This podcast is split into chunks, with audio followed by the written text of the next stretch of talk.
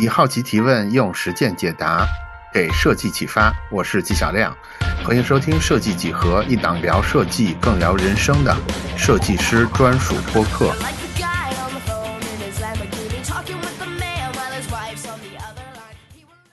今天这期是一次三人对话，另外的两位也是我们节目的老朋友了，他们分别是已经转行到自媒体教育领域的小呆。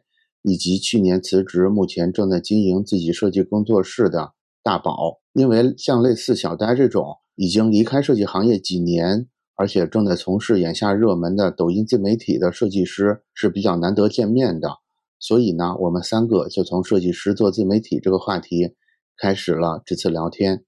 今天呢，在我们办公室坐在我对面的两位呢，是我们设计几何的老朋友，也是站酷的老朋友，分别是。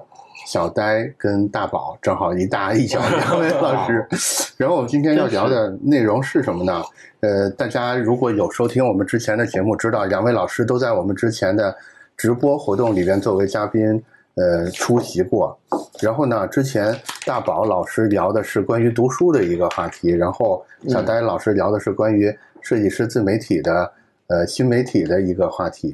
呃，今天呢，鉴于两位老师都在，所以我就想把两位结合一下。所以呢，今天我们呃原定计划聊的一个主题还是关于设计师应该怎么做自媒体，尤其以抖音为代表这些自媒体的话题。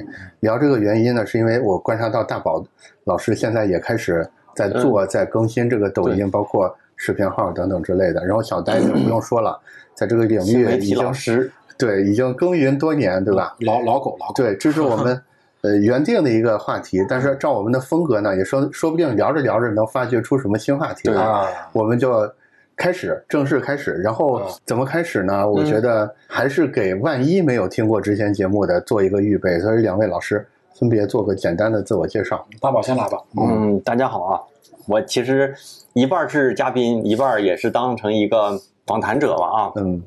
跟 Q 哥，我们俩在电梯里还说说上一次见面好像是夏天，但是这一次见面就冬天了。这个物理意义上感觉时间还挺长的，但是总感觉好像好像没过这么久。然后 Q 哥说，嗯，肯定是咱们俩老听对方的节目，好像感觉经常联系的感觉。对。然后我可能通过音频收听设计类播客的同学们，有可能也听过我的节目啊，叫大宝对话设计师。那我是一个设计师，我现在可能也不敢说自己彻底转型了，嗯。然后现在可能百分之七八十的工作还是处在一些设计项目的一些参与和设计当中，然后还有一部分呢，可能去输出一些内容。早些时候可能以音频播客为主，那十二月份的时候算是停了那么一下，停了那么一下之后，我给大家的反馈就是我让我再缓缓，我想好好再琢磨琢磨。然后可能这次小呆也是从外地来了，我们俩也是属于那种。网友认识，但是没没面基过。嗯，然后我跟小呆也在说，我说那咱们就聊一聊。他说就聊聊设计师转型吧。嗯，我觉得第一呢，这个东西给大家一些思路；第二呢，给我一些启发吧。毕竟我也保不齐在什么时候，我觉得以设计师的身份去开拓一些新的内容里面，可能都会给大家一些帮助。所以 Q Q 哥传的这个局儿呢，然后我也插进来了，所以我们是成了一个三角三角对谈的过程啊。对我我我觉得。我觉得其实现在设计师们都面临一个时代拷问啊，就是怎么以设计为起点，去试着画出你叫第二曲线也好，什么也好。嗯，对，我觉得这个是我们所有人都面临的一个问题。嗯，然后正好小呆呢，大概在一九一九年的时候已经提前完成了这个转变。所以现在轮到小丹来自我介绍一下。我这个就简单说一下，我是咱们站库的老会员了。嗯，老推荐设计师，老推荐设计师。我记得我是二零一五年拿的推荐设计师，当时可高兴了。嗯。然后呢，我的库龄呢应该有十一年还是十二年？嗯，不多。啊，我反正是老老人了啊，老人了。然后呢，我现在呢，严格意义上来说，我已经不是设计师了。嗯。我呢是在一五。一六年的时候就有转型的这个念头了，但是这个转型的过程比较漫长。我当时是做公众号啊，做设计自媒体，从一六年到一九年，大概三年多的时间，一直在就是尝试的去接触一些新资源，去破圈。真正转型是在一九年的年底，二二年的年初，当时我开始做抖音运营了。然后呢，这一刻呢，就基本上来说是完全把圈子和人脉都换掉了。嗯，呃，从二零年到现在，今年二四年吧，我已经。离开咱们设计圈儿有四年了啊。现在基本上来说，我的不管是收入啊，这个这个这个同行呀，包括这个平时接触的话题呢，其实坦率来讲，已经跟设计师嗯没有任何关系了。嗯，就是我这个我肯定已经脱离这个圈子了。嗯，而且呢，确实啊，坦率来讲，就是离开这个行业之后呢，好处是就是收益上嗯有有很大的一个提升啊，就是赚钱赚的比以前多了很多。啊，还不是一点儿，是多了很多。这个得好好聊聊。同时呢，就是呢，我切切实实的感觉到，原来我们这个圈子的从业者的思维习惯和做事风格和其他圈子是有那么的不一样。嗯，啊，太不一样了。嗯，就是我在做设计之前呢，接触的都是我们这个，就是我在转型之前呢，接触都是我们的互联网人啊。嗯。呃，这个产品经理啊，设计师啊，嗯，广告人啊，营销人啊，基本上来说都是跟这个设计链路相关的这些行业。我当时觉得，我也我觉得这也是我们现在大多数听众的状态。嗯，我当时我觉得我好像已经认知上已经比比一一些人已经不一样了。对，但是呢，真正完全转出来之后呢，发现。再接触的人呢，就是另外一个，我觉得就跟设计完全无关的行业。嗯，你比如说做房产的呀，嗯，然后做医美的呀，做会销的，然后做零售的，嗯，然后是餐饮的一些老板啊，还有一些外贸公司，就很多，嗯，啊，就是在跟他们这个交流的过程中呢，包括这个沟通的过程中呢，可以说是认知发生了一个挺大的一个变化啊。现在的一个状态就是。虽然说我脱离了设计师这个行业，但是毕竟咱自己做设计做了也挺多年的，当时也还可以，就挺怀念这个圈子的，真的挺怀念这个圈子。就是我们这个圈子的同志们呢，真的都是好同志，也都很好聊事儿。对，但是跳出来之后，感觉就比较复杂。所以我个人感觉，就是设计师这个圈子，我设计师这群人吧，就是相对更单纯。对。然后更简单一些，更简单、更直接一些，是是这群人的一个画像。嗯，因因因为这两年我也开始试着去接触一些圈外的人，就刚才小戴说的那种感觉，嗯，模模糊糊还是有的。当然，因为我毕竟还在设计这个圈子里，所以我肯定没有那么深切的感觉。小丹，你能举一两个例子吗？就是比如说一件事儿，设计师一定会怎么做，但是其他非设计师们他们一定会怎么做？然后它背后可能那个逻辑大概是什么？我讲一个我感触比较深的一个点吧。大家对于价值的认知不一样。嗯，就是我们对于价值的认知呢，就是首先呢，具备一个很强的原则性，就是一是一，二是二，三是三。我觉得我们这个从业者其实不止设计师啊，嗯，凡是以这种像科哥说的工匠性的人，比如程序员呀。比如说一些这个以工作职能或者说以科技术形式为成长技术技术工种，啊就就是技术工种的，因为它的成长脉络是科技树嘛，就不断的打怪升级，然后呢获得更高的科技，解锁更高的能力，然后是去获得更高的收益。那么是这个样子的。那这样的人呢，他对于这个价值的感跟你是不一样的，就是他会有一个行为习惯，嗯，就是你给我了五五块钱，我要给你办出来五块钱的事儿，是六块钱的事儿。对，那我可能划一点，你给我五块钱，我给你办个三块钱的事儿。嗯，啊，就是它这种价值互换的感觉是非常强的。嗯，但是实际在或者说更多的事儿里面，就是这种价值感是在设计师看来，或者在我们这个人看来是一一个崩塌的状态。嗯，就是大家在这个利益上、利益上的去博弈或者去想的时候，他可不是说一块换一块，五块换五块，他可能更想的是我怎么用零点五块换个一百块、二百块，而且我会觉得这个东西。非常的自豪，哪怕说在这个过程中我犯了一些规，道德可能也不太好，或者说吃相也很难看，大家都会因此觉得很自豪，不会觉得觉得这大家会觉得自豪吗？呃，会会的。我的天哪，就是可见我还是个设计师。就是大家会觉得自豪，大家会觉得他很牛逼，他很厉害啊。然后呢，同行们也会觉得，你你很厉害，就是就是在价值的这个认同上是完全不一样的。呃，这是一个一个第一个点，嗯第二点就是呢，想象力的端口是不一样的，嗯，就是我们更多的想象力是基于就是多少钱，然后换多少事儿，或者说我的形式啊，嗯，表达方式上的一个变化，这个是不一样的。然后呢，商业上的更多的想象力呢。它可能是我整了一个什么模式，让一个只能赚十块钱的事儿变成了一个赚一千块钱的事儿。我搞定了某个关键的人啊，然后呢，我拿到了一个什么资源，我就可以躺平赚很多年，或者说赚很多钱。对，就抓住几个关键节点的机会。啊，对，就是就是想象力会更更大。比如说，你对于一个设计师来说，我做了一个稿子，我正常是收一万，我收了个两万，我就很开心，嗯，我就很开，我觉得很不错，嗯，然后呢，我因此我还能没没很长时间，嗯，但是呢，但让你收二十万，可能今天就睡不着了，就是这个想象力不敢要，对，他不是说收，是我不敢，这个想象力就非常局限，嗯，但有些东西呢，我们更大一点说，它是看就是供需关系嘛，对，就是它具备了这个供需关系的时候，它原本的这个所谓的价值和市场价值，它不是一个等价的一个东西，嗯。那那可能在这个市场上，它这个因为这个实力它比较稀缺嘛，它可能值十块钱，但你正常做这东西只有一块钱，拿两块钱就很开心。但其实你可以要到十块钱甚至更高。嗯嗯，而且那十块钱其实是其实是对的，是符合逻辑的，没有问题，符合商业逻辑吧？对，应该说符合商业逻辑，但是不符合价值逻辑。嗯，哎，暂停一下啊，嗯，有没有机会我直接开个直播就放在这儿？嗯，觉得合不合适？呃，没事，我们还是正正常播吧，正正常直接录吧，因为我们这种聊天方式不一定能拉到流量。对啊，拉不了流量思维，拉拉拉不了就拉，行，那咱就继续。没有几个人看的，没事儿，我们回头再约。行，因为那个，因为我觉得吧，就是你可能录完了，保不齐有有可能有什么用，咱现在想不到。就是你觉得他刚才有的表达可以直接再复用，是吧？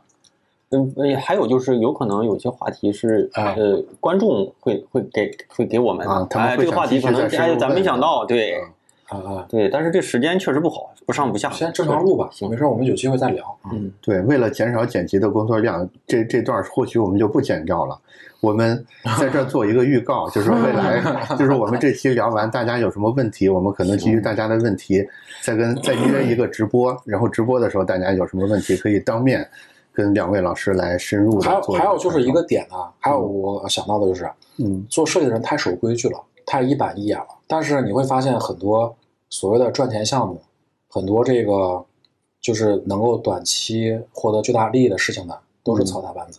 嗯，对，都是都是钻了某个空子，对，或者说挖到了某些某些这个大家不知道的一个关键信息，然后呢，他就短期内获得了一个很大的一个财富。这是还还有这一个，还有一个就是啊。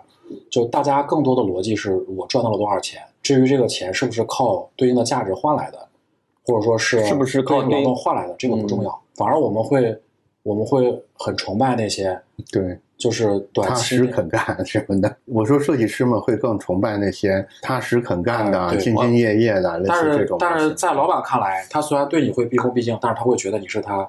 他的一个棋子吧，对，是是一个棋子，而且而且他可能在认知层面，就是他嘴上不会说，他在认知层面他会觉得你比他要低几个维度，他会觉得你这个。其实，在其实感觉在某种程度上也确实是要低几个维度的。也就是说，其实我感觉到，由于我们这种成长型或者这种树型技能树这种思维方式，我们经常会把深度啊做的特别深。其实还有。我在打，经常你你说我我打断 Q 哥一下，刚才我就想说哈，嗯嗯，我觉得有的时候我们我们设计师把一些指六的追求，其实是在拖累自己。怎么说呢哈？嗯，就是前些年国内就流行什么呢？叫匠人思维。嗯哼，甚至说设计师以自己是匠人而而荣耀。嗯，匠人是什么？匠人是我爷爷从小就这么干，我也干到我爷爷这么大年龄一直都不变。但是这个不变，其实在商业领域里它是不对的。它其实就应该是一直在变的，就就是就是大家大大就是大家崇尚的就是，比如说我要做好哪一个，所以呢，这个东西就是老祖宗就这么搞的，对吧？我我对吧？干了二十年，但是其实在这个时代下，其实我觉得小戴说的一点就是用这个时代的方式在做事儿，但是不一定用乱法，对，但是你不一定非得用自自己的专业，有可能对吧？我是设计师，但我今天接了一个代运营的活，啪，我这事儿就干起来了，干起来我可能盘子一起来，我这不就干这个了？但设计师的思维是：操，那那他妈不是我的活儿，我不能干了。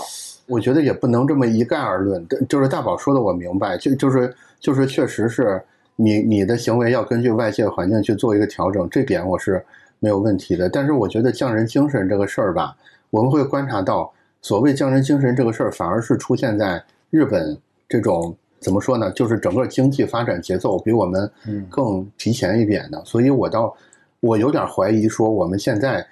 鼓励大家都完全要摒摒弃掉匠人精神，有可能过几年整个社会又在呼唤需要匠人精神。是这样的，就是我们今天这个话题，这个话题哈，因为我这人经常容易怕忘了啊，没事没事。咱这个话题是怎么起来的？是当时是我记得是吴晓波说过一个，说中世界上百年企业最多的国家是日本，对，甚至有千年企业。对，但是他说，你看日本的一些百年和千年企业为什么做不大？因为他们。不敢出去做，他们只敢做自己这个老祖宗留下这个事儿。我家里有个温泉，对吧？我就搞这个，我爷爷留给我的，我再留给我的孙子，这样一直一代一代留下来的。然后那个一千年千年企业是修修庙的，他们曾经试过做过几个东西，尝试过做过别的生意，全失败了。最后呢，可能在当年经营的那个老大就说了，我们就干这个了，不干别的了。所以就是我插一句啊，我感觉是这样的，这里面有一个平衡点，嗯，就是你觉得你现在挣的这个钱，干这个事儿。你心里面是踏实的，是 OK 的，嗯，那你就可以坚持你的我们所说的匠人精神，去做你认为正确的事儿。嗯，但是如果说你觉得你兜里挣的这个钱不是你想得到的那个数量级，啊，就应该去啊，就是说的再直直接一点，你想站着站着把钱挣了啊，对吧？你又想站着就想把钱挣了，那这个钱如果说你觉得 OK 满意，那哎 OK，坚持你的匠人精神，坚持你的这个做事风格。但是如果说你觉得你现在这个收入，你不满意，你想拿到更多的一个收益，那你就得迎合，就是社会当今的一些主流。嗯，我只能说你去迎合它，因为大家都很渺小嘛。因为我们能做的，我我感觉我们能做的，我们都是普通人，我们能做的改变不了世界。我们甚至连某个行业的某个局部具具体的局部我们都改变不了。对，我们能做的就是让我们的房子住得更大一点。嗯，让我的小孩儿拿到更好的教育，嗯，让我的生活更好一点，让我能穿，让我能穿名牌，能背大牌。我们可能做的只有是这个。那在这个驱驱使下的话，那你就想挣更多的钱。那想挣更多的钱的话，你可能要迎合这个市场的一个主流的一个方向。那不，我我感觉应该是这样的，就是不同的时期的主流不一样，就肯定是你像九八九十年代吧，应该是匠人精神是比较比较比较比较推崇的吧。对对，那个时候大概就是日本所谓失去三十年的开始阶段啊，就是大家就被迫从原来突飞猛进的那个阶段，就突然间就降成废墟了。这座废墟里重新起来的时候，其实大家会逐渐说，都在更多的标榜自己有匠人精神等等之类的。所以我觉得，我我觉得这个事儿。它有可能是这样，也就是说，我们要看我们做一件事的综合收益是什么啊？这个综合收益除了钱之外，还有很多其他别的东西。比如说，你是不是得到足够的休息？嗯，比如说，你是不是觉得自己干的事儿很有意义？嗯嗯，你是不是得到了社会的尊重？你要把所有这些要素都加在一块儿，你追求的是这个东西，你不应该追求其中某一个单项的极端最大化。嗯，就比如说，你现在特别有钱，但全社会都在骂你，所有人在街上看到你都。朝你吐痰，你也不见得会特别开心。对，嗯，我觉得设计师们有时候变成这个样子吧，我们也不能一一味的 PUA 说大家就是这个眼界有限。有的时候是因为真的我们在做创作的过程里边那种心流体验，那种正向的体验非常的强烈啊，没错，就是你在沉浸的做一个什么作品的时候，所以你有时候觉得这个东西跟一个钱，跟一个我不能，尤其是刚才小呆说的那些，嗯，有的操作。由于设计师比较单纯嘛，他会觉得说这个对我的道德 道德有挑战，对有冲击，会让我不开心。我现在在这闷着头，在这一整天就是打着做这个包，是吧？嗯，做做这个米饭，我也挺开心的。有时候其实这是综合选择之下走上这么一条路。当然，这个就略微跑点题，咱们收回主线来。我觉得 Q 哥说这个很好，就是嗯，就应该是很多人没有去想过，嗯，去推导过这个问题。赚钱只是一方面，对，但是你做这个事，因因为我真的觉得就是怎么说呢？你如果真的是一个水平很高的匠人，这是非常理想的一种人生。就世界上最幸福的人，可能就是这些真正的高手工匠，他的幸福感可能是超过很多顶级富豪的。因为他完全，因为他干的每一个局部的事儿，他都自己能完全解释我为什么要做这个事儿。嗯嗯，这不像很多富豪，你你你企业做大之后，有很多身不由己的事儿，你要你要去欺负别人，别人要来欺负你。但是你，我今天就在这打这个包，对吧？我就看着我自己的手艺，把一个一堆破烂儿变成这么完美的一个作品，这种成就感，我觉得是非常大的。而且我觉得，只有在这个情况下，我们才能支撑起一个很高的所谓奢侈品的消费，是需要。有生产生产端这边有这样的有这样的供给的，我们才能撑起来。说为什么这个包我要卖几十万？嗯，对。而且这个也是独属于设计师能够体验到的啊，其他人他是体验不到。有的时候，这个可能接下来就是我们今天这个讨论里边反复会出现的问题了。就是有时候我们会发现，总是会存在左边也对，右边也对的这个画面。嗯，其实我觉得我们今天核心要聊的，我们我们想给大家呈现的是，在眼下这个时代，嗯，如果你是一个什么样的设计师，你在左右为难的时候，你或许可以。更多的参考什么？这个也是为什么我跟大宝的我们的播客都做很多这个嘉宾访谈的原因，因为我们始终觉得就是设计师嘛，大多数都不不太喜欢跟人说话，跟陌生人说话等等之类的，所以大家都活得比较封闭。嗯，同时呢，大家又喜欢听点什么，对吧？做图的时候喜欢听点什么。我跟大宝我们做播客，我们去找这些嘉宾，我觉得都有一个目的，就是呈现一个可能性给所有的听众，说你或许。可以从这个人的经历，从他的想法里面得到一些启发。对我觉得这个可能是最大的价值，而不是说我们一定告诉你，你就照着 A，嗯，所有设计师都学成 A，你们就能成功。嗯，我们觉得不存在这个事儿。另外，这个事儿也违背设计师本身的这个价值观、心流、心境。我反正觉得，就是这帮人现在变成这么一个状态，是有一些必然或者偶然的原因，把我们所有设计师。塑造成今天这样的，当然，当然回到我们主线来哈，就还是自媒体的这个事儿。因因为现在哪怕是设计师，我觉得脑海里都已经存在这个公式了。也就是说，我甭管靠什么挣钱，这件事儿的呃发端就是流量。嗯，除非我现在在公司打工，然后这个这个公司一辈子不会开除我，除了这个画面之外，所有的事儿。如果我想干成任何一个事儿，我帮人卖货也好，我自己生产货卖也好，都要解决流量的问题。所以现在大家主动被动的都在做自媒体，或者跃跃欲试的想做。我觉得不妨就以大宝老师为 为例，咱们来聊这个事儿。因为因为我因为大宝的那个那个视频，我觉得还是非常有代表性的。就是首先设计师的格调是有的，然后聊的内容的深足足够的深度也是有的，然后。呃，其实里边的包装啊等等之类的都在水准之上，这是我的我的观感啊。大宝可以说一说，你你做其实我自己啊，就是做做自媒体啊，要从公众号时代说起，也是从一三一四年开始写。其实那个时候也是我自己觉得我的那种商业思维也好，嗅觉也好太弱了。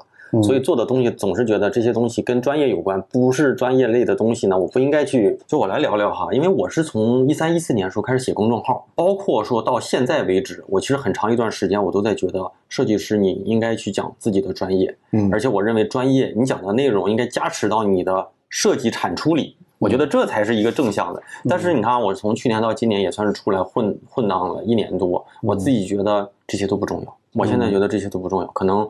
我是属于那种从一个设计师变野了的这个过程，但是小呆呢，可能已经野了。就是我做这件事情的时候，我就知道这个事儿指不指向赚钱，或指不指向你想要达成的目标，不指向我就不做。所以你现在已经是这个状态，我现在是属于。一半吧，或者是我的能力没有达到，对我的能力好像还没有达到。这怎么说呢？就是去年到今年吧，有一段时间走了一些弯路，但这个弯路就是我觉得设计师，我就讲设计内容，讲设计求职，讲设计成长，讲设计作品集。嗯，但是我感觉这样的做的内容，一是你的筛选周期太长，其实也是你要去考虑到不同的。媒体平台下别人的预期是什么？嗯，就我应该也不会去看一个上来就教我怎么做做设计师的这样的人的那种那种那种内容，所以，我我好像到了某一点的时候，我就觉得应该是去做一些你的领域的一些泛内容，你的领域的一些泛内容。比如呢？就比如说我现在做的这些内容，可能讲色彩。嗯，但是我不是对设计师讲色彩，RGB、CMYK 什么什么的，而是我告诉大众，大众这个蓝色会给你哪些暗示，嗯。啊，或者是这个招牌怎么做，哎，为什么就是一些现象，但是它又是你只有设计师好像能讲这个事儿，能讲的透一点，嗯，对不对？你看我讲色彩，我讲中国色，我是设计师，嗯，你或者是美术老师可能可以，但如果你说我是一个程序员，我感觉好像程序员应该讲不过我，我对这个东西的理解应该比他深一些，所以我现在可能一个一个自己的一个。切换点呢，就是可能要做以设计师身份去辐射大众了。那我觉得这样的东西，可能它有它的好处，然后它有它的劣势，包括产出周期。嗯，现在确实是遇到一些叫产能不足，就是我可能是有内容，但是制作的周期有点长，然后很多想法没有办法去马上去验证。嗯，这是我自己觉得可能遇到的一些问题啊。因为你如果能够快速去咔做出二十条，可能起来也就起来了，不行，你赶紧可能再去调整。我觉我觉得这个是大多数、绝大多数设计师在开始做所谓，尤其是做视频、做短视频之前的会踩的一个坑。也就是说，由于我们之前太多时间都泡在这个专业的圈子里，所以对我们来说，我们脑海里把做内容。和讲专业画上等号了，嗯，但是这个里边大有问题。对，这个大有问题的地方在于，OK，你内容做得很好，然后设计师们很爱看，但是如果你的粉丝都是设计师的话，不是这个我得说一下啊，设计师可能就不看这个，有可能设计就像我，我基本上不看这个，但是我可能说我年头多了，但是你退回去，比如说现在初级设计师九五后。九五后的设计师，他可能也不看这个，他有可能是报什么课程，他也有可能是去，比如说哈，去 B 站找什么教程。那那问题就更大了。我我刚才还我刚才还想说，这种方式你能吸引到初级设计师，但是现在看起来，我自己觉得初级设计师都吸引不到。那这种方式做出来内容，你吸引到的人，这样这样方式，除非你你要抓到几个确实是以这种方式做成的人，那那咱们去看一看，或者是他让他给你说说。那我自己觉得，现在脑海里能反映出来这样的人吗？少啊，所以你会发现，我不是说啊，因为大部分这些朋友可能我都也咱们都认识，比如说像宾客这样的，理论上来说，他在站库上能立起来，他这公众号上也立起来了，他在抖音上，可能人家来了还是喜欢看美女，人还是喜欢看美食，人是还是喜欢看旅游，还是喜欢看美妆或者是什么家居，甚至说让我听听讲讲艺术。但是好像你跟他讲做字了，他可能觉得好像不太对了，也可能是这个阶段没熬出来。但是你看没看见，像过去的那些垂类的大 V 挪到抖音上、短视频上，好像是没有那么容易破圈儿。但是你在自己的垂类平台里，我来了，我就是想找字，我在站库上，我就想学学字字体，我就能从这里找到你。我就是想找，比如说在站库上每一个门类都有一两个看门人就很厉害，嗯啊，咱一想到都能找到。但是我发现抖音不是这样的。就是我们也不在抖音上去看教程，嗯，基本上也不在抖音上去。我觉得，我觉得拿打开抖音那一刻，我们心理预期就是我不想看这些。有可能，可能 B 站上会好一点，给给我看点放松的东西。对，嗯，反正现在包括说，但但是这就这就这就产生你刚才说的那个困局了，就是我们很多设计师脑海里，因为我平时只看这些内容，就是平时我们也看那些什么妹子跳舞、什么社会热点这些。但是我们轮到自己做内容的时候，我们觉得我那个事儿跟我们没有关系。嗯，这个新房是怎么破开的？或者像像大宝现在找到的这个办法，就是做这种叫泛专业的，对吧？就是专业内容，但是我不对专业人士讲，对，不对专业人员讲。我觉得这里边呃，怎么说呢？从概念上我们可以说，刚才可以把这个概念说出来，但是实际操作上感觉还是需要一一点心理建设的。你能回忆一下？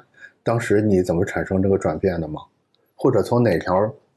就从我讲那个招牌的，就是当时是明显意识到不能再继续那么讲下去了。也不是，因为我就是觉得，我跟包括说我咱们吃饭的时候我聊，说我跟我们那个呃邻居，他是在抖音上百万粉丝，他每条视频都是几百万的播放，嗯，几百万的赞，嗯，几十万的赞这种的，嗯，他就是说了，他说抖音啊还是一个娱乐平台，他说你你做抖音的话。别讲的那么太专。其次呢，他就是说，他说其实内容可以再做的更。我以前是更重视内容，而不重视拍摄呀，然后声音呐，嗯，光啊什么的都不重视。他说可以再拍的再好一些，因为他说其实这些应该是会有帮助。嗯，然后我当时在想说把这个内容。其实这个朋友对你的影响很大。反正他说了几个，我就有点在琢磨。然后后来我记得一个冬天，我就拍了一个。就是我的那个裸辞后人生实验那个视频，嗯，拍了前前后后两三个月，确实我自己觉得拍的我都感动了，嗯，呃，可能在当时呃数据也挺好，尤其是在视频号上，嗯，但是我就发现不对，因为这种东西如果数据也好，什么都好，但是产出的周期太长，嗯，也不行，对，就是三个月，而且那。不可控的因素太高了，而且你想拍一个东西，可能在那个场景下你又实现不了，或者是你一个相机不行，你得用两个、三个，你是不是要再投入？可能就用那么一次。反正后来我就慢慢的把这个内容拉回来，还是说就是用专业的人去讲，大家能听得懂的这种这种基础基础科普，可能偏科普一些。嗯，但是但但我在想说，还是说希望说，但我现在可能在做内容这块也没算做出来啊，在。摸索的有点感觉吧，嗯，我自己觉得是科普里面可能有有那么一些内容在夹一些专业性，然后通过这些专业来筛选一些客户。其实我做招牌的那几个，可能是三条视频，当时就有好几个人在问我，你要不要，能不能做这个，能不能做那个，嗯，但是当时也也没有促成合作，但是后面可能后面的内容又开始偏泛一点，可能就是流量会广一些，嗯，整体是这样。你此时此刻，假如说你明天要再拍一条，嗯，你在拍之前，你都会问自己哪些问题呢？因为我自己就从做内容到拍摄，它不是一个我今天要明天要拍，我今天想。就是基本上脑子里一直都会琢磨某些话题，嗯，然后我就会记在记在一个，比如说记到记到一个笔记上，嗯，然后把这些笔记等你想拍的时候，你这条视频拍完，你到下一条视频之前就会拿就拿出来看看，大概是什么感觉的呢？你都有专业的，现在把那个笔记本翻出来，专业的也有，你读你读三五条，我们感觉一下是个什么？我看看什么感觉？对，专业的也有，泛专业的也有，比如说啊，我念几个啊，就比如说天价的 logo 为什么就设计费那么贵？嗯。这种的话，设计师可能会感兴趣，但是老百姓是不是也感兴趣？比如说三千万的那个 logo 为什么那么贵？嗯，对吧？然后比如说还有那个，就是为什么椰树包装一直都不改？嗯嗯嗯，这我也不知道。这有些东西还是真是你你研究了你才知道。比如说我做中国传统色的时候，我看了好多。我以前对中国传统色的这些东西不怎么感兴趣，但研究完了之后，我都能感觉到那种意境。嗯，包括是这次做那个就是这个高级脸。嗯，那高级脸里面吧，有些东西我是理解它的一些原理的，但是我没有那种词汇去描述，嗯，怎么办？就比如说人家什么什么出现一个什么，就只能去查，查完之后自己好像也也也也懂了一点，所以我在相信，当你每一个每一个在打通的时候，甚至我自己觉得哈，我看到的一些博主，我喜欢的有一些博主，他们有的时候一条视频像一篇论文一样，嗯，就我记得有一个健身博主叫什么 S 什么什么帅，嗯，就那个人，可能大家有的人知道。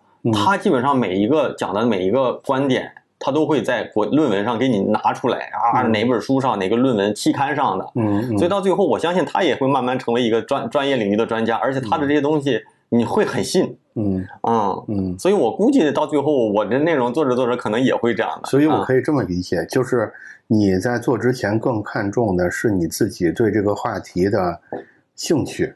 兴趣肯定是为主，但是一定不是你今天、明天要拍，你今天才想，这都是一直有。你而且你可能会想到十个，但是呢，这十个有一些你可能暂时你觉得不好搞，嗯，你就先放在这。比如说，嗯，这里面就是说什么是高级感，其实我最近就是做的那个。哎，我也有这个选题，已经在我那儿躺了好几年了。对啊，还有就是，就是还有一个话题，就是我忘了是在哪里看，好像是在知乎上看到的，叫为什么世界的国旗里面没有紫色。就大全国全球有几百个国家，为什么没有紫色？但我觉得我讲颜色的可能有点多了啊。但这个保不齐在什么时候再插进去啊？嗯，那这些都是我可能在想做的时候，我就拿出来，我再看看哪哪个可能就就是你做你做所有这些这些选题的时候，你在心里想的是，我希望这个选题做出来之后，它就爆掉更多，还是说我希望做出来一个我自己觉得能是一个算是一个作品的这么一个交付更重要呢？其实更多的还是希望爆掉。啊，还是功利一些。嗯，好，其实我差不多是这样，我这肯定是希望报，因为我自己的感觉哈，包括最近做的这个叫高级脸、高级高级感的这个哈，嗯，就是我都拍完了，都快剪完了，我突然想到一个更好的开场。但是你知道，我我觉得做视频和写文章不一样，写文章我就写呗，我把第一开场那段删了，就写就完了嘛。但做视频，我现在已经就就是你花了很多精力，然后你就想，如果我要再想搞一个新的开场，我就要重新拍一遍，因为我是自己要重新拍一遍。而且你的声音什么的跟之前对上，你要重新自己的那段重新拍，然后你的所有先前的那些时间呀、时间轴上对应的画面什么的，你都得重新调整。所以可能这周就不行了，我差不多就是这样的啊，所以我就改不动了。所以你在投入了那么大的精力进去之后，如果结果不好，心里还是有落差，就跟拍个电影一样嘛。不过我们的投入小。我我我觉得大宝这个这个描述挺典型的，这个典型的典型之处在哪儿啊？就是你。嘴上说你更看，你更希更看重这个希望，希望这条视频能爆掉，而不是把它当成作品。但实际你的行为还是在更多的把它当成一个作品，而不是希望它能爆掉。你你听我说，你你别你别着急，你你听我说，你听我为听我说为什么？就是你刚才说那个片头的感觉不对，其实这里边是没有任何经验或者是数据来作为支撑的，有很多时候就是你一个主观感觉。嗯，包括我们刚才说所有这些选题。是这些这些选题，其实嗯，怎么说呢？你可你也可以认为你是经过了很缜密的思考，但那个思考是以你的自身感受为更多出发点的。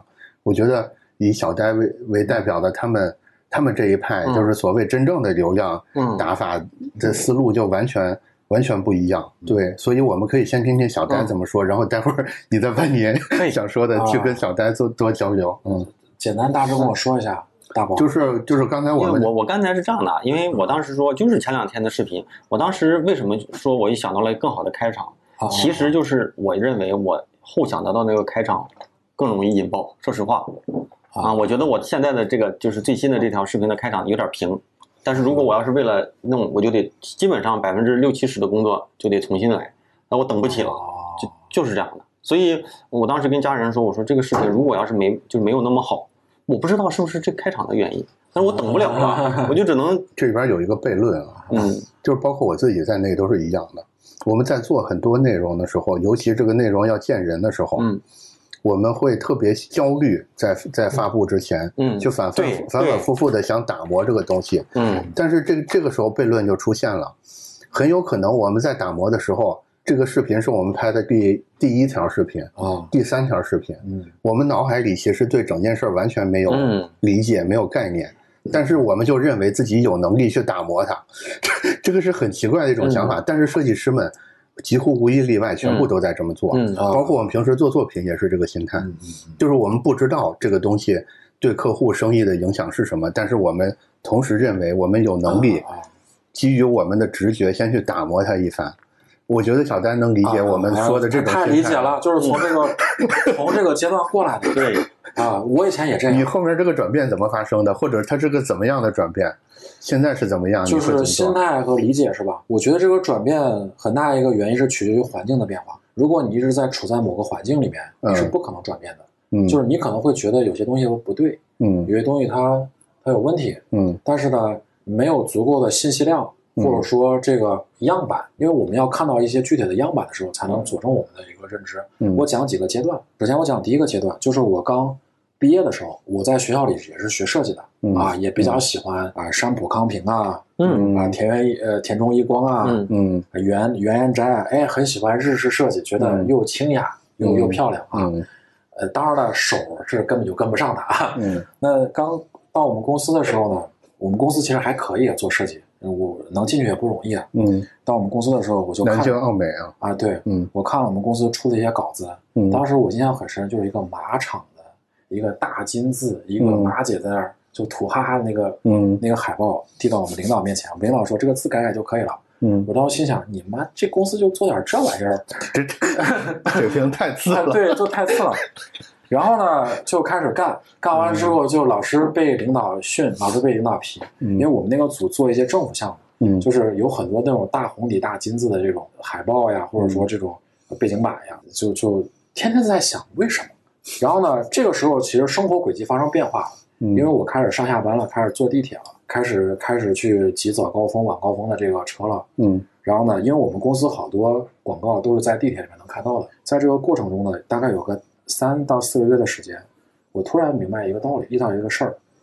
哦，原来我们做的这些东西是挂在这个地方的，是给这些人看，要放在那个环境里啊，给这些人看的。就是，哎，我自己就是这个人，我从这边过走，我不是要专门看这个设计的，我只是没有办法，你在这摆这个东西，被迫让我看的。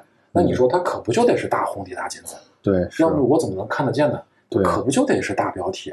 要不然他怎么能有作用呢？他怎么能让我看到？我本身我就不想看这个东西。你说袁老师也好，啊，日本的这些大师也好，人家那个设计是专门嗯拿来给你搞研究、搞学习的，那个专门给你看的。嗯，但是他这个东西不一样，他这个东西就是要在两三秒之内解决你的观看问题。嗯，好，这是这是这是这是这是第一个我想讲的点。从此之后呢，我的设计水平呢就发生了一个很很大的一个提升，就是我明白了。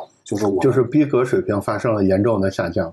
呃，我倒不这么觉得，就是，就是当你理解了逻辑之后，你会，你会，你会是那个做的最好的大红底大金子。就我的大红底大金比人做的要好，嗯，因为我会放的更大，嗯，然后，然后我在里面我还会追求一些细节，因为它要醒目嘛，你只要抓到醒目这个点了，你在里面想搞点什么也没关系。嗯，那呃，然后呢，第二个转变呢，其实是做公众号这个过程中，我开始直接面对。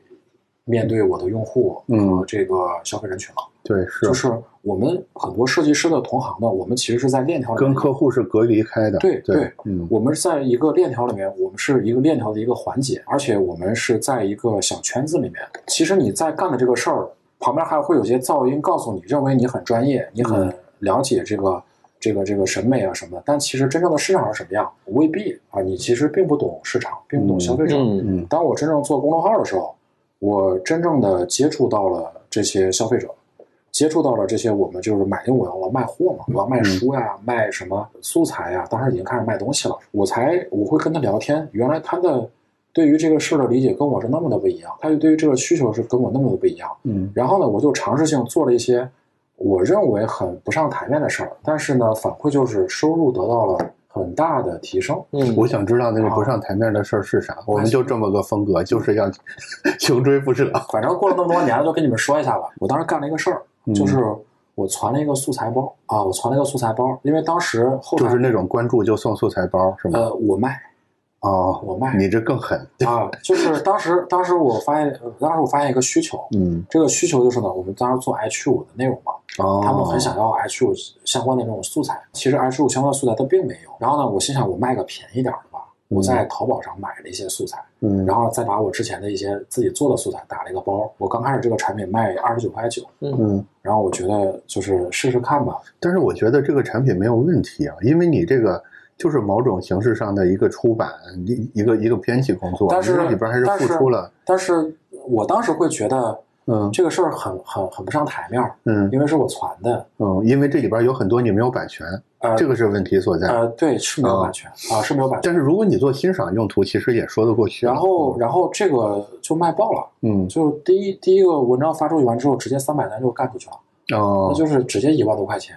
就两三天的事儿。嗯，我我一看，冲击很大，这就不这就感觉跟自己想的不一样。然后呢，我就开始往里添东西、加东西，嗯，然后涨价。嗯，我后来我那个素材包涨到了一百九十九，嗯，累计卖了有一千多单。嗯，就这个东西我赚了。就同样一个包，后面涨价一直涨到一百九十九了。对，然后然后不断的往里填东西。我甚至这么说，我上个月都还在出单。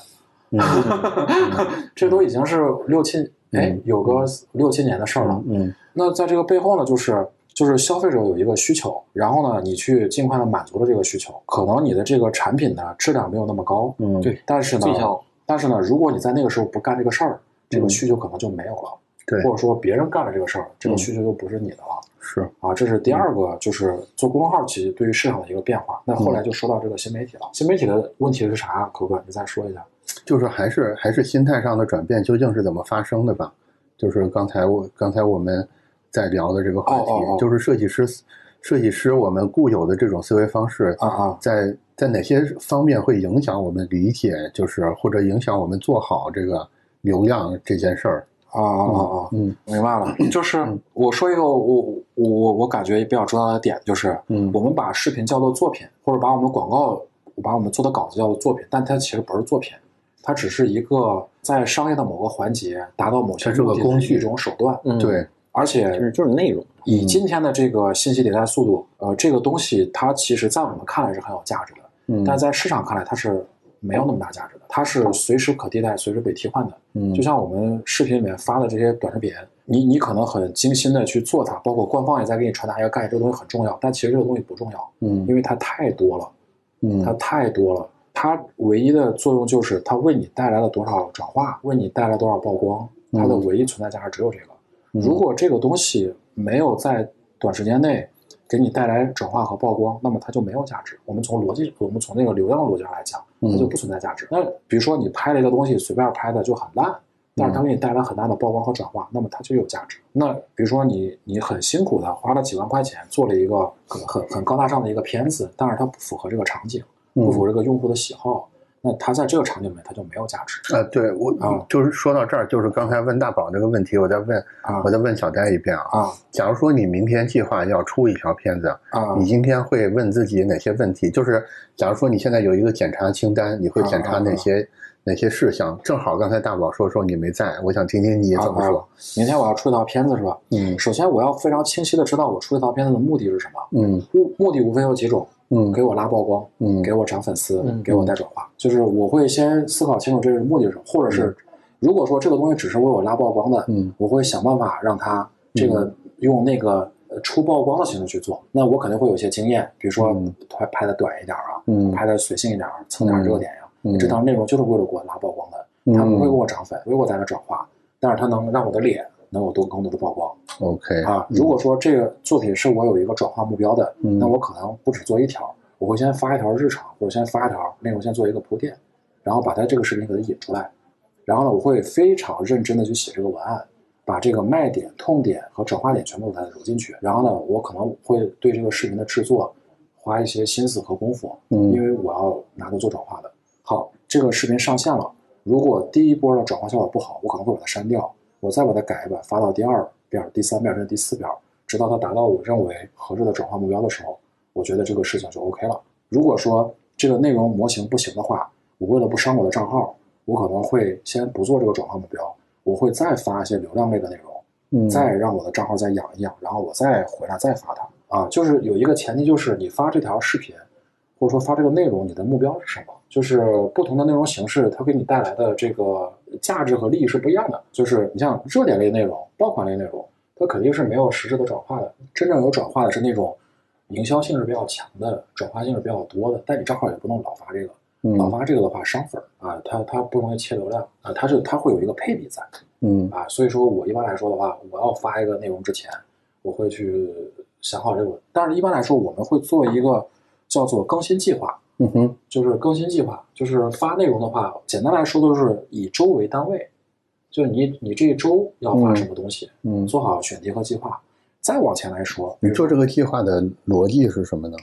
做这个计划逻辑方法是吧？首先呢，我们回到最原始的一个出发，就是你为啥做这个账号？嗯哼，你这个账号肯定是有定位的。那我们一般来说判定账号的时候，我们就比较功利了。嗯，你说我不会为爱发电。你不要来让我来为爱发电，我做账号就是为了赚钱，为了转化的。那比如说我是教运营的，那我的内容肯定是教运营的内容，嗯，这个方向是毋庸置疑的。那教，那我就会有一个有一个呃关键词的一个范围，嗯，那我就会全网去找这个教内教育的这个内容，嗯，我会看看人家是咋做的，做一个分析，就看看做的好的是怎么做的，是吧？嗯，就是近期什么选题比较热，嗯，近期什么账号转化比较好，那么我把这个数据扒完之后呢？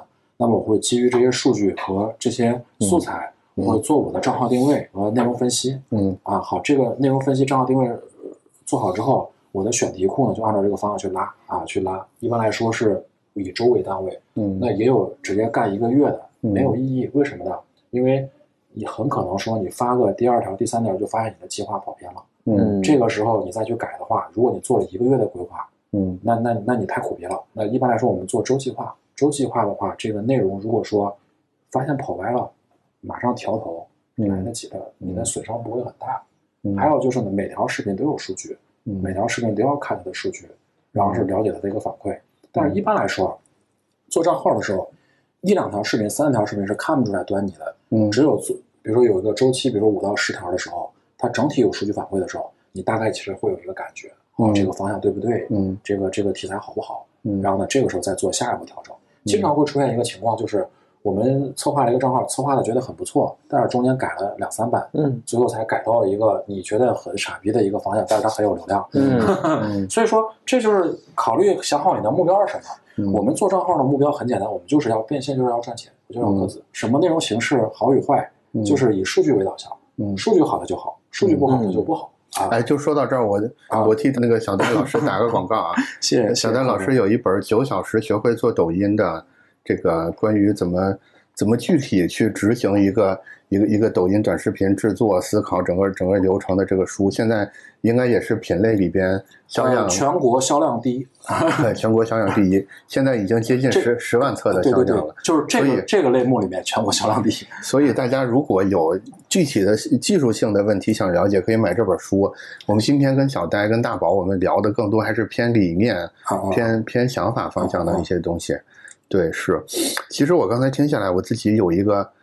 有一个感悟啊，就是包括我们从开头刚开始说的设计师的这个状态，嗯，一直到后面做短视频时候，我们这种惯性的行为，我觉得这里边都反映出一个问题，就是我们缺乏对于供需这两个词真正的理解。嗯，就是我们作为设计师，我们太多的时候只是供方的一个局部环节的一个组成部分，往往连供这一侧都看不清楚，需这一侧更是完全看不到，造成了我们对很多价值的判断出了问题。比如说我们刚才说的那个，嗯，我成本五毛钱的东西，我是不是可以卖两百块？如果现在你就是市场上独一份儿，你卖两千块都是没有问题的。对，它是完全符合规律的，而且这个钱很干净，没有问题。嗯，只是你作为生产，呃，你作为这个流水线者，没有看到它的价值。你作为流水线一环的时候，你会觉得说，他只打了一下钉子，凭什么给他两百块钱？你会觉得很不公平啊。但是你放到一个更大的格局里边来看。其实是没有问题的，不就是包括我们做账号等等之类都是一样。就是我刚才问大宝说会做什么，我我实话实说，我现在做内容的方式跟大宝是完全一样的。我也有一个笔记本，上面记了我很多灵感，就是我想说的话。嗯嗯，所以我能明白我们这个方式很快乐，就是做的时候我们有一种特别特别嗯。啊，表达自我的那种，有表达自我的快感，也有一种成长的快乐在里边。就是我感觉我，我学会了很多东西，我在做一件特别有意义的事儿。但是在商言商吧，就是假如说你真的想把这个事儿不只作为一个兴趣，而是当作为一个商业来做的话，还是需要走出走出流水线，走到走到工厂外面，走到市场上去看一看，这个厂子里生产出来的东西在市场上。被什么人买走了？买走那个人脸上是个什么神情啊？对对对对对，没错没错，这些东西才是最关键的。对，其实我觉得，我觉得这个很这这个提醒给到给到我们的听众，给到设计师的原因，是因为这件事儿不难，就是你走到市场上去观察一下客户，听起来特别的遥远陌生，但是其实它执行难度是不高的。现在其实很容易的。对。微信啊，信息这么发达，你是能够触达到客户。以及我认为，就凭着咱们这么多年的美术是美术训练、专业训练，咱只要能看见消费者脸上的表情，咱们肯定比那些纯商人更能摸到那个消费者心里那块痒痒肉是啥。我觉得有这个潜力啊！我我不我不敢说一定比纯商人好，但是我们是有这个潜力的啊。我我同时也认为，这是设计师在未来或者是眼下。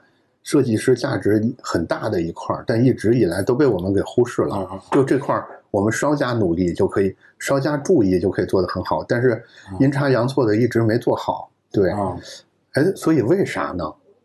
就还是说我们之前扮演的角色太单一了。就是就是设计师崇尚专业，咱们会崇尚那些 在专业领域里的大师，但是那些人呢，往往都是商业做的也很好。对。但是，就像我打个比方，前段时间有个小伙子跟我跟我聊说，说宝哥，你那个他在小米，他说我上次这个在公司搞一个什么发布论坛还是发布会，他做的主视觉做特别好，所以他领导希望他给他写个总结复盘，再对内内部团队做个分享啊。对咱来看，这是不是一个好机会？现在咱好的露脸机会。对啊。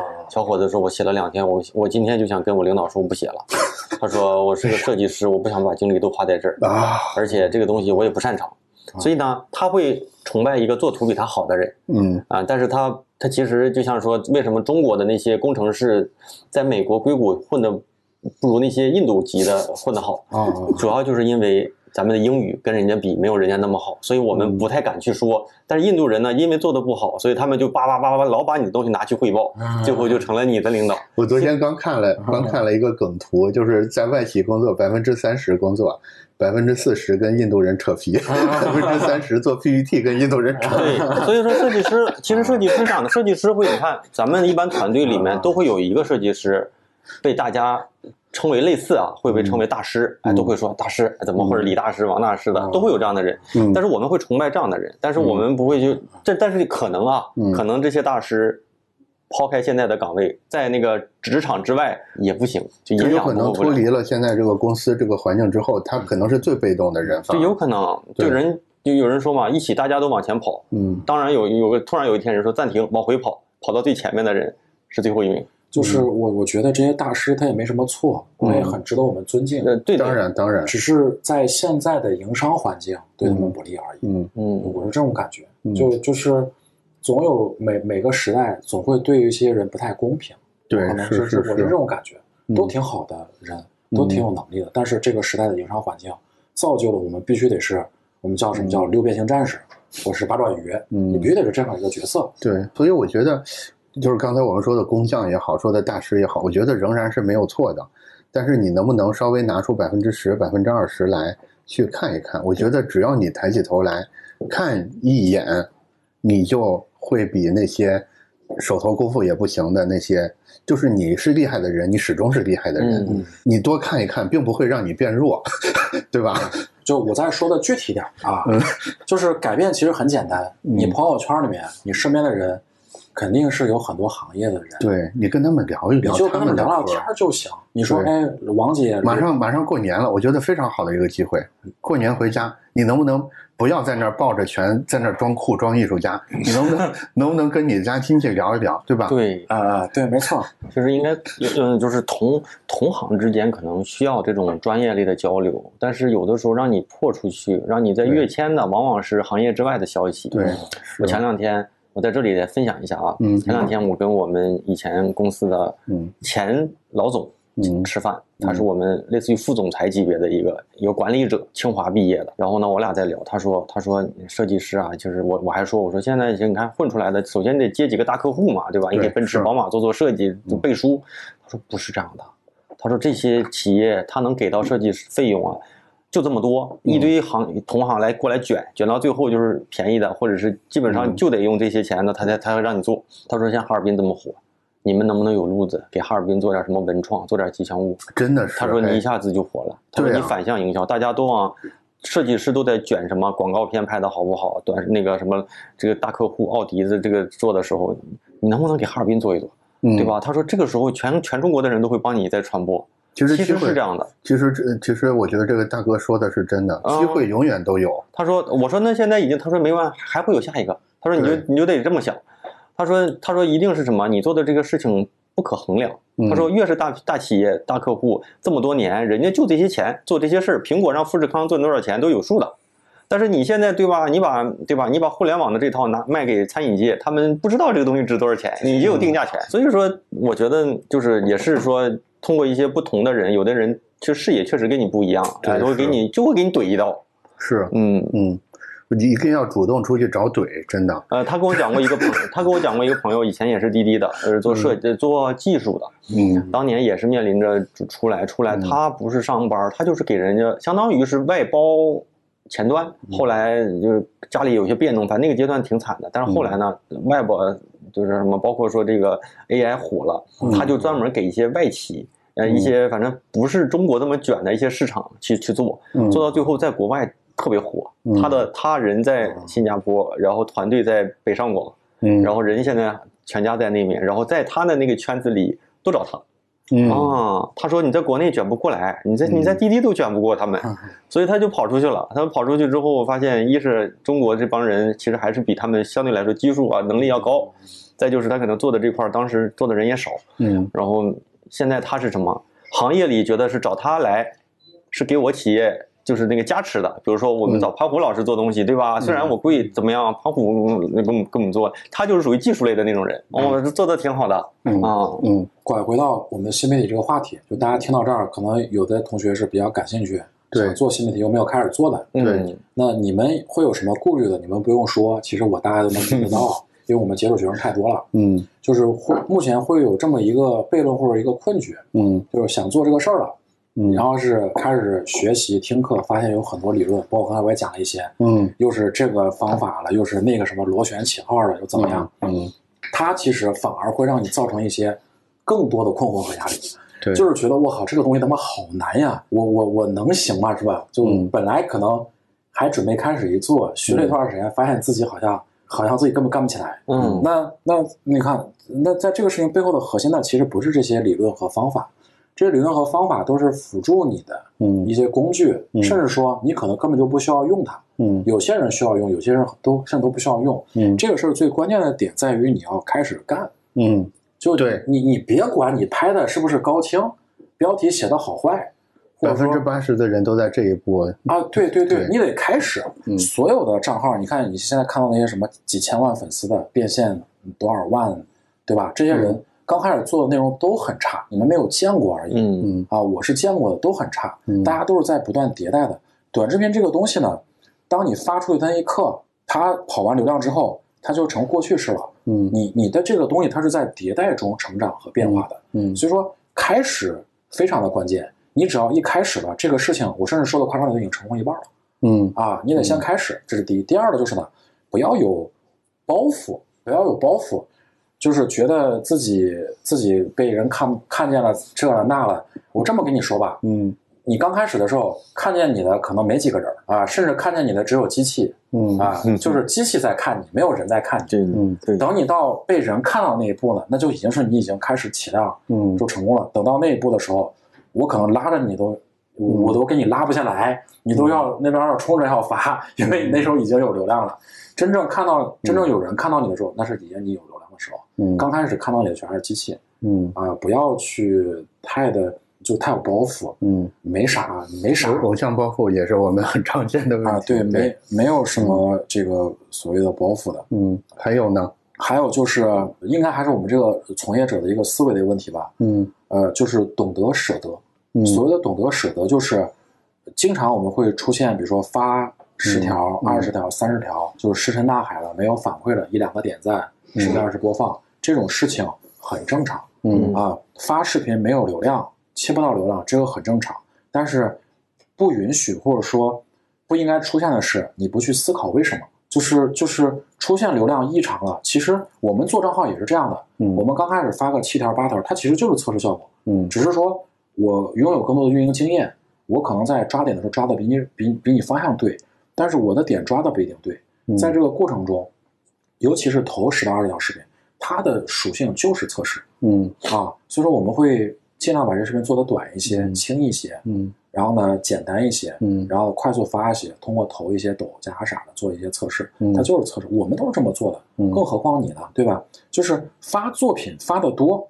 然后呢，没有流量，这不是大问题，大问题是发作品发的多没有流量，你还不去想这个事情是为啥？嗯，就得去举一反三，去想一想这个问题为啥，然后再去迭代，再去升级。其实这个过程呢，你说快它也快，你正常一个账号，它从开始做到起量也就是两三个月，嗯，其实就起来了，嗯，啊，你说这个东西很慢吗？嗯，其实也不见得。嗯啊，也不见得。其实这个速度说快，但是也是。哎，我记得你之前你之前跟我说过，就是啊，呃，就是一个号，假如两三个月没做起来之后，其实可以考虑考虑弃掉这个号，或者换号，对对，或者重新再做一个新号。